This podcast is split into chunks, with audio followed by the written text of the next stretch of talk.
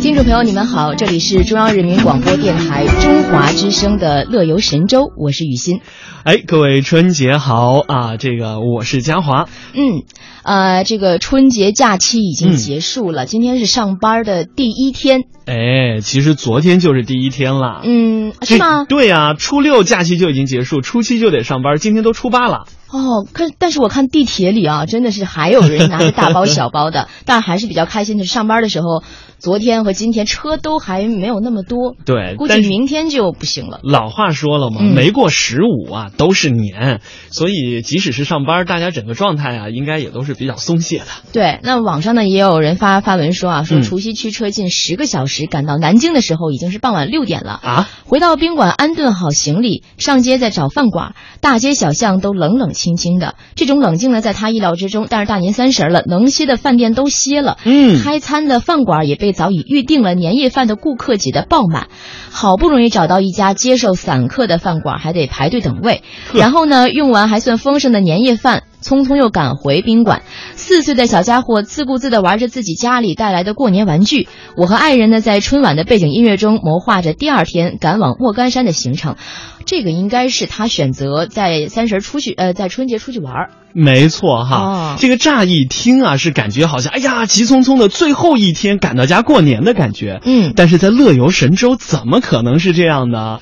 给大家介绍一下哈，嗯这位朋友呢，网名叫做熊的脚印。嗯，之所以年三十儿晚上找不着饭馆啊，嗯是因为今年春节他依然是旅游过大年，选择的是南京啊、杭州啊这样一条航线。嗯他自己回忆了一下，说六年前，嗯，他就已经开始旅游过大年了。哇那个时候呢，还没有孩子，嗯那个时候呢，也还不是老婆，嗯只是女朋友而已。那个除夕夜里头呢，是飘着雪花，跟爱人在上海，嗯放着孔明灯啊。然后呢，一直等到 整个外滩的灯都已经全灭了以后呢，嗯他们俩去火车站，等到凌晨五点钟再坐火车去苏州，然后。他提醒大家，六年前啊，跟嗯现在可不一样。现在即使是这个除夕夜里头排排队，要排队啊，很辛苦，也还是有饭吃的，对不对？嗯六年前如果你不提前预定的话，根本就不可能有酒店，很有可能会露宿街头，哦吃不上饭。而且六年前呢，很多人都觉得你们俩神经病啊，大过年的除夕夜，对呀、这个根本就接受不了。嗯不过六年以后，整个状态都不一样了。对，现在在嗯很多人看来，应该都更能接受了。对其实我觉得这个出去大大春节的出去玩也挺累的，但是和在家和亲戚朋友在一起还不是一种累。有的时候亲戚多了感觉很累，但是你要是出去玩吧，旅途也也挺辛苦的，但心情不一样嘛。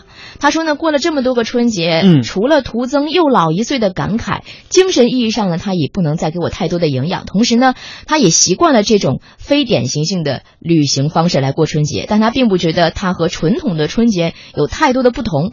他记得他小的时候盼望过年的那个场景，嗯，寒假都还没开始，每天晚上就听见那个缝纫机噔噔噔的 响。嗯缝纫机，大家对都理解不了啊。那个时候呃小朋友的衣服都是妈妈做的，对用缝纫机哒哒哒哒哒哒哒。嗯，嗯，那个时候心里就特别激动，嗯就盼着这个衣服早点做好，能够在春节穿上新衣服。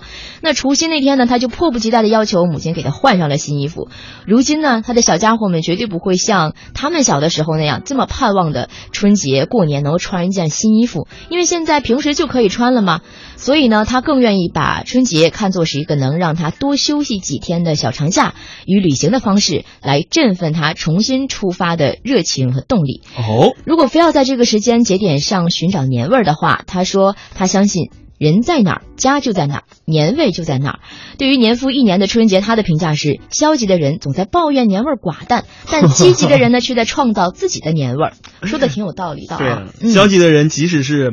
啊、一家老小搓麻将看春晚，还没完没了抱怨说这春晚没法看。嗯哎呀，我妈又开始逼婚，啊，这个人家积极的人呢，哪怕是除夕夜里头在火车站里头熬夜，对这个等最早的那一趟火车，但内心也都非常温暖。是啊，心情是不一样的。所以今天我们的互动话题就是，说说你今年感受到的年味儿是什么样的？嗯也欢迎大家参与到我们的话题讨论当中来。